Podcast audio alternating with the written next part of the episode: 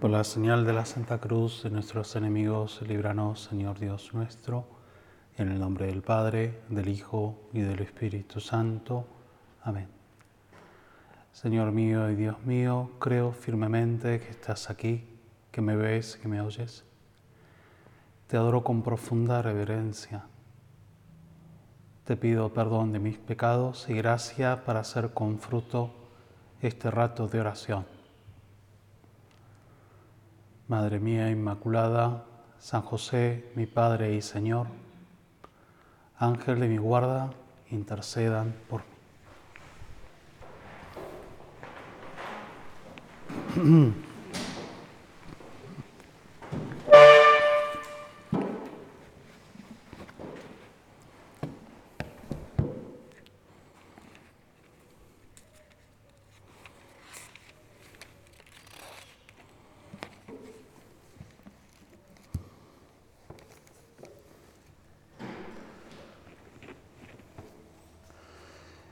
Escribe el ángel de la iglesia de la Odisea, el que es el amén, el testigo fiel y verídico, el principio de las obras, de las obras de Dios, afirma.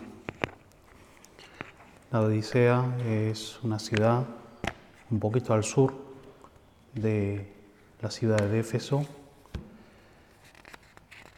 construida por eh, Antíoco en el año 261 a.C., que era muy eh, floreciente la actividad económica porque las primeras actividades financieras se desarrollaron allí. También dicen que era conocida por la lana negra y la producción de alfombras sin grandes eh, accidentes. Hubo un terremoto cuando, eh, cuando el terremoto sacudió por todas esas tierras, pero, pero luego, después de que eh, fue reconstruido, es una ciudad de una vida bastante pacífica y tranquila. Y la iglesia, los primeros cristianos, en esta iglesia de la Odisea también gozaron de una gran paz, libre de persecuciones, sin grandes peligros. Por lo cual se entiende también el comentario del Señor, conozco tus obras, no eres frío ni caliente. Ojalá fueras frío o caliente. Por eso, porque eres tibio, te vomitaré de mi boca. Tú andas diciendo, soy rico y estoy lleno de bienes y no me falta nada. Y no sabes que eres desdichado, digno de compasión, pobre, ciego y desnudo. Palabras muy duras, incluso más duras que la amonestación a la iglesia de Sardes, cuando el Señor les dijo que estaban muertos, porque el que está muerto desde un punto de vista se puede vivificar, porque el Señor es la vida, pero el que tiene una vida supuesta, pero que no lleva a, a nada, porque se cree autosuficiente, porque tiene esta vida de vida eh, tibia, de la tibieza espiritual, se merece probablemente de los peores comentarios que aparece en la Sagrada Escritura, porque estoy por vomitarte de mi boca. Me das asco. Eso es lo que quiere decir el Señor a los cristianos tibios. Y la tibieza espiritual eh, y es efectivamente uno de los grandes peligros de la vida interior, de las personas que quizás nunca han tenido eh, grandes caídas, grandes peligros, grandes problemáticas, como la historia de aquel eh, hermano mayor del hijo pródigo, que siempre se quedó en casa del padre, no tuvo ni siquiera la osadía de animarse a, a la rebelión contra el padre, pero que dejó que creciera en su corazón un tono de queja, permitió que fuese apagando el amor, ese apasionamiento por las cosas de la casa del Padre. Y, si bien no hay rebeldías, no hay odios, tampoco hay amores.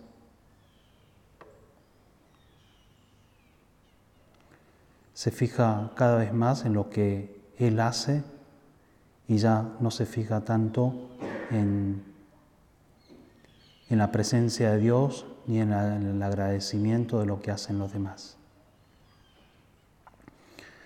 Dice nuestro Padre en un punto de camino, eres tibio si haces perezosamente y de mala gana.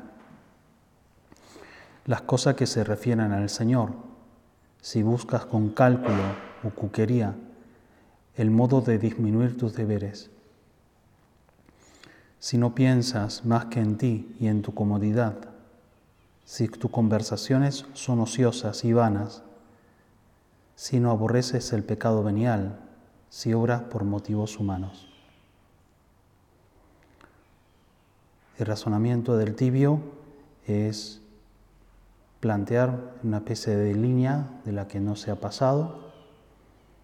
Por tanto, no soy malo, entonces soy bueno. y está siempre calculando, está siempre midiéndose. hasta que se llena de tristeza. Qué tristeza causa un alma tibia, decía en una de las cartas don Álvaro, explicando muy bien en esa expresividad que tenía don Álvaro cuando describía algunos fenómenos de la vida interior. Un alma que tuvo encendimiento de amor de Dios, de celo por los demás, un corazón que experimentó las alegrías de la entrega generosa y que comienza a perder fuego, calor, poco a poco, hasta terminar en la más lamentable indiferencia ante todo lo que no satisface el, el propio egoísmo carnal y espiritual un abandono de la vida interior, pérdida del sentido sobrenatural.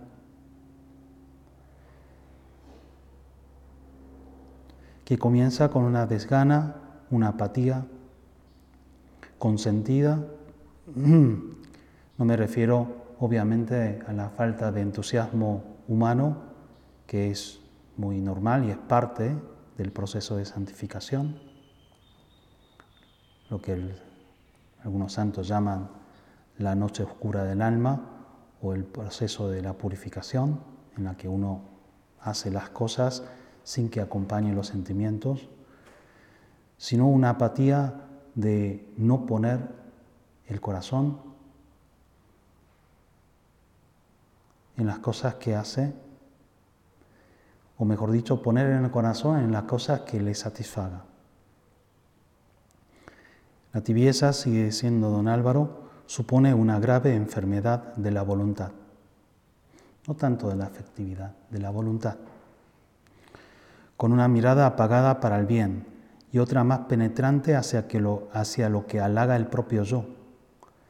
La voluntad tibia acumula en alma pozos y pobredumbre de egoísmo y de soberbia que al sedimentar producen un progresivo sabor carnal en todo el comportamiento. Si no se ataja ese mal, toman fuerza cada vez con más cuerpo los anhelos más desgraciados, teñidos por esos pozos de tibieza. Surge el afán de compensaciones, la irritabilidad ante la más pequeña exigencia y sacrificio. Las quejas por motivos banales, la conversación insustancial y centrada en uno mismo. Aparecen la falta de mortificación y de sobriedad. Se despiertan los sentidos con asaltos violentos, se resfría la caridad y se pierde la vibración apostólica para hablar de Dios con garra. Parece de manual estas descripciones. Y el diablo que tienta diciendo no pasa nada, no pasa nada, hasta que en un momento dice que ha pasado de todo y lleva al alma de la desesperación. Vamos a pedir al Señor que tengamos esta sensibilidad y, así como hace el Padre del Hijo pródigo, que no solo acoge con misericordia la vuelta del Hijo menor, sino que también va a buscar al Hijo mayor y le hace ver que tiene que gozarse de la vuelta de su hermano y le dice, pero todo lo mío es tuyo. Y le llama también a una conversión. También el Señor a esta, a esta iglesia de la Odisea le dice, por eso te aconsejo, cómprame oro purificado por el fuego para enriquecerte, vestidos blancos para revestirte y cubrir tu vergonzosa desnudez y un colirio para ungir tus ojos y recobrar la vista. Poner los medios de la cruz, los medios de la piedad, los medios de la caridad, porque también, como dice don Álvaro, una enfermedad de la voluntad, existen los remedios adecuados para salir de la tibieza. En primer lugar, darse cuenta de los síntomas que aparecen, así como es muy importante en cualquier enfermedad reconocer al inicio, bueno, los primeros síntomas, ¿verdad? Para poder medicarse, para poder poner los medios adecuados para la curación, también en la tibieza. Y si se, si se dan estas este afán de compensación, esa irritabilidad ante el sacrificio, esas quejas constantes y un tono negativo y el rechazo a la piedad, el descuido de las cosas pequeñas. Y si no terminamos dándole importancia a una pequeña mortificación, a una jaculatoria, a un acto de servicio, entonces probablemente estaremos por el camino de la tibieza. Mejor dicho, si sabemos proponernos una lucha para reconocer el camino hacia la santidad, ese volver a enamorarse, ese volver a entusiasmarse con lo que nos tiene que mover, que es el amor de Dios, que es la salvación de las almas, que es la presencia de Dios en nuestra vida. Reanima tu fervor y arrepiéntete. Yo estoy junto a la puerta y llamo. Si alguien oye mi voz y me abre, entraré en su casa y cenaremos juntos.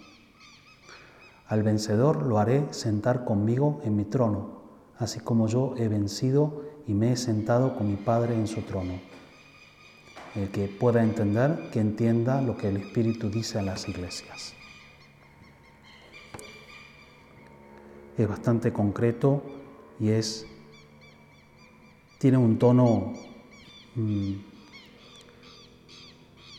bastante fervoroso y el Señor insiste con una llamada bastante eh, detallada para que esta comunidad que ha caído en la tibieza espiritual vuelva al camino del amor, al camino de la entrega.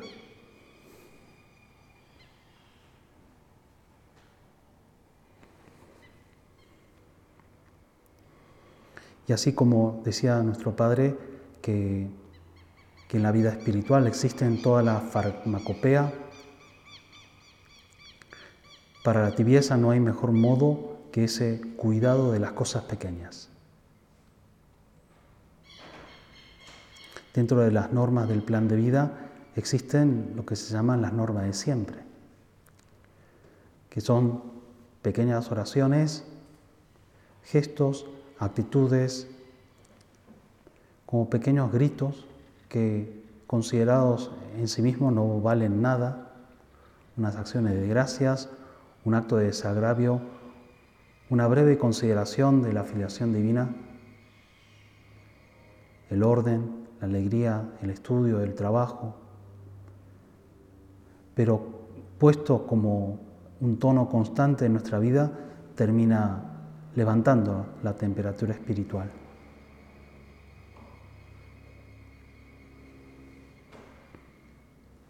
Y nuestro enemigo número uno es ese, lo que quita el sentido de nuestra vida. No son los problemas de afuera, las grandes persecuciones, ni siquiera el diablo mismo, el enemigo número uno nuestro, sino ese corazón que se ha apagado, la insensibilidad ante la vida espiritual. Por tanto, generosidad para vivir la piedad. La tibieza se apaga levantando un poquito la temperatura espiritual. Solo un poquito es suficiente como para que volvamos a notar la importancia de la piedad en nuestra vida. La generosidad se mide precisamente por eso, un poquito más de lo que debemos hacer. Lo que no se pide, lo que no es obligatorio. No por la lógica del deber, sino por la lógica de la donación.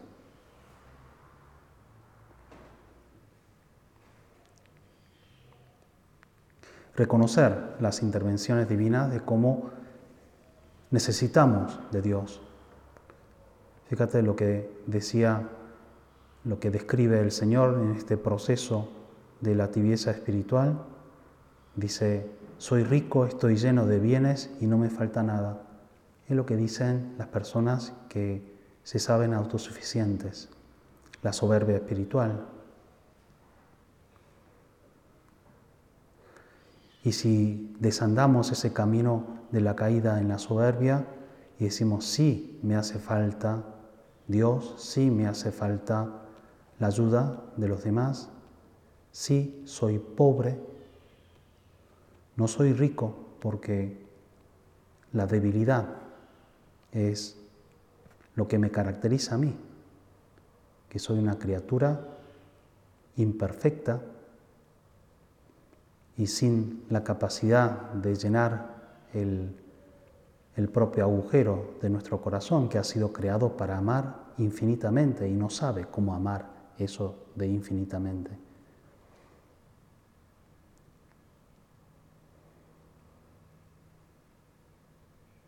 Necesitamos de Dios, necesitamos de los demás y y basta fijarnos un poquito en nuestra propia vida para reconocer que todo lo bueno que tenemos lo hemos recibido del Señor. Para agradecer, para vivir esas acciones de gracias. Otra norma de siempre.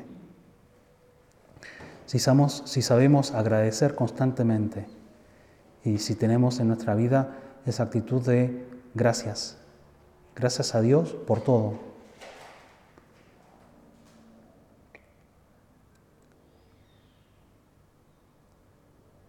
A veces, eh, al rezar las acciones de gracias, dar las gracias después de la comida, en la típica oración que repetimos, te damos gracias, omnipotente Dios, por todos tus beneficios. El fundador de la obra solía añadir los beneficios, también los desconocidos.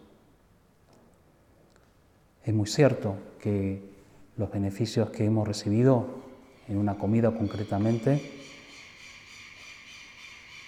nos hemos alimentado del acto de generosidad y de servicio de tanta gente porque la alimentación es un acto social, ¿verdad? No es un acto individual en el que yo simplemente me nutro de, unas, de unos productos que necesito, sino que hay un proceso de trabajo y de servicio y de cariño de mucha gente, sobre todo de nuestra familia, de la sociedad. Y por eso agradezco. Y es muy lógico agradecer a Dios y a los demás.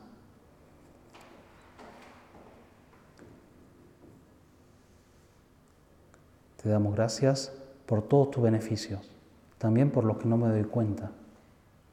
Gracias por el clima, gracias por nuestras condiciones, gracias por las circunstancias, incluso gracias por las cruces que nos fortalecen, los sufrimientos que nos llevarán a abandonarnos en las manos de Dios y nos mereceremos de grandes bendiciones definitivas. Acciones de gracias. Y junto a la piedad, el espíritu de sacrificio. La mortificación es una práctica cristiana muy necesaria,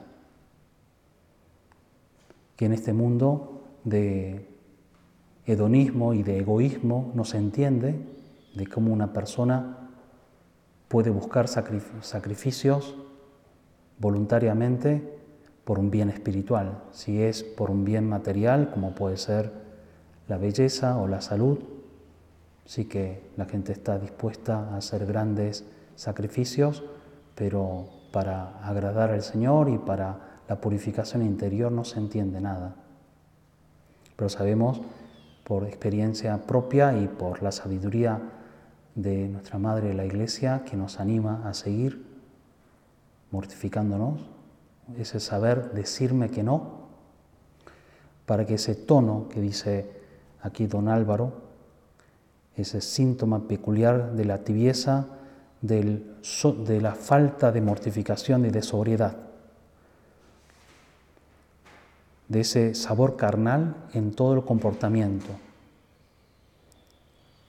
ese cuidado excesivo a la salud, a la belleza, a la comida, a la bebida, al sueño, al descanso, al entretenimiento, a la atención de los demás, ese me gusta de las redes sociales.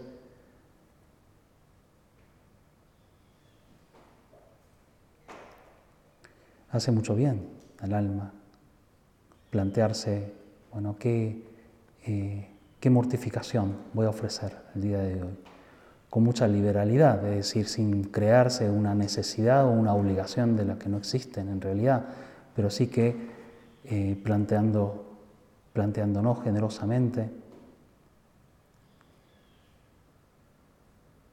La práctica de la mortificación corporal, que es una práctica eh, así más reservada para los que vivimos el don del celibato apostólico, concretamente, que en el caso de las vocaciones de las supermerarias, los supermerarios no está aconsejado, eh, pero, pero sí con el mismo espíritu de saber decirse que no para que podamos decir un gran sí al Señor. Es como ir metiendo eh, materiales, ¿no? madera, carbón al fuego para que queme. Cuando no hay nada para quemar, bueno, se apaga por más que se haya hecho bien el fuego.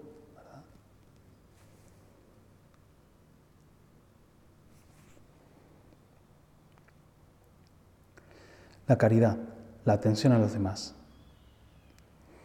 Uno de los grandes peligros de la de la situación actual, de la pandemia, es que la distancia social se confunde con una distancia espiritual de los demás y puede hacer que la gente se haya aislado por comodidad y por egoísmo que por otra cosa. Por esa frase que dice la gente, más vale solo que mal acompañado. Y nosotros decimos, bueno, soledad no. Más vale mal acompañado que solo, porque en la soledad, en la soledad está la esencia del infierno. Y la mala compañía en realidad no existe cuando nosotros somos buenos compañeros de los demás. Y el acto de servicio, una preocupación activa, apostólica, quema la tibieza, hace arder el alma de un deseo de servir, de un deseo concreto de amar. Y el bien que hacemos a los demás, por más que no veamos los frutos de una forma inmediata, si, si estamos sembrando constantemente, si estamos poniendo los medios para crecer interiormente.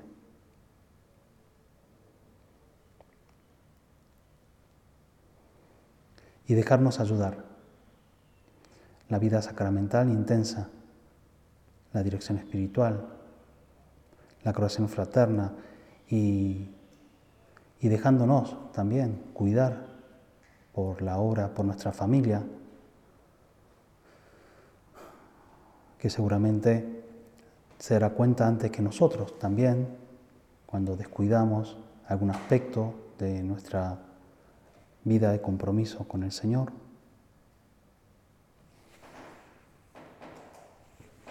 Y siempre muy pegado a Santísima Virgen María.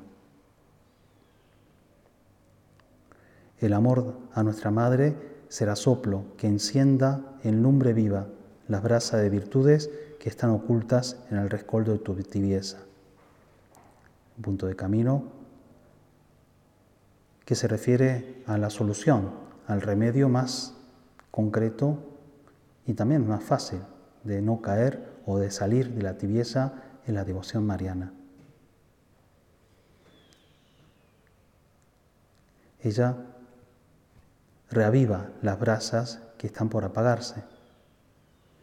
Ella siempre nos lleva de la mano a su Hijo para que volvamos a enamorarnos, para que volvamos a darnos cuenta lo valioso que es la vida de entrega.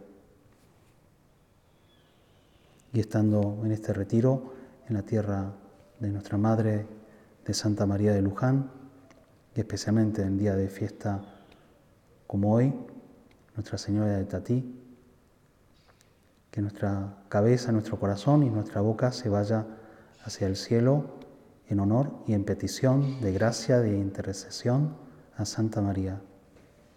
Tibieza no, Madre. Ayúdanos a, a vivir encendidos, enamorados, despiertos, y que sea nuestra vida un testimonio, un gran grito de la predicación del Evangelio un verdadero testimonio de que vale la pena, vale la pena, vale la pena.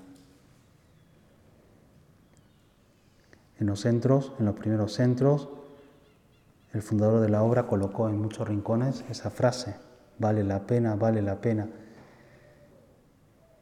A un amigo suyo le llamó la atención y preguntó, ¿por qué pones eso, José, José María, en la casa? Una frase que no, parece tampoco una frase piadosa y menos es una frase de la escritura. Nuestro Padre quería recordarles a los hijos suyos, a las hijas suyas, aunque sea por repetición, para que nos entre a nuestro corazón. Vale la pena darse, vale la pena amar. Que nuestra Madre del Cielo nos ayude a que también vayamos despertando a la gente que está en este letargo de la tibieza, que es el peor modo de, de estar.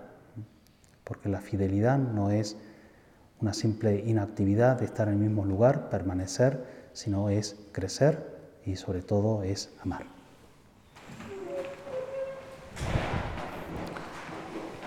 Te gracias, Dios mío, por los buenos propósitos, afectos e inspiraciones que me has comunicado en esta meditación te pido ayuda para ponerlos por obra.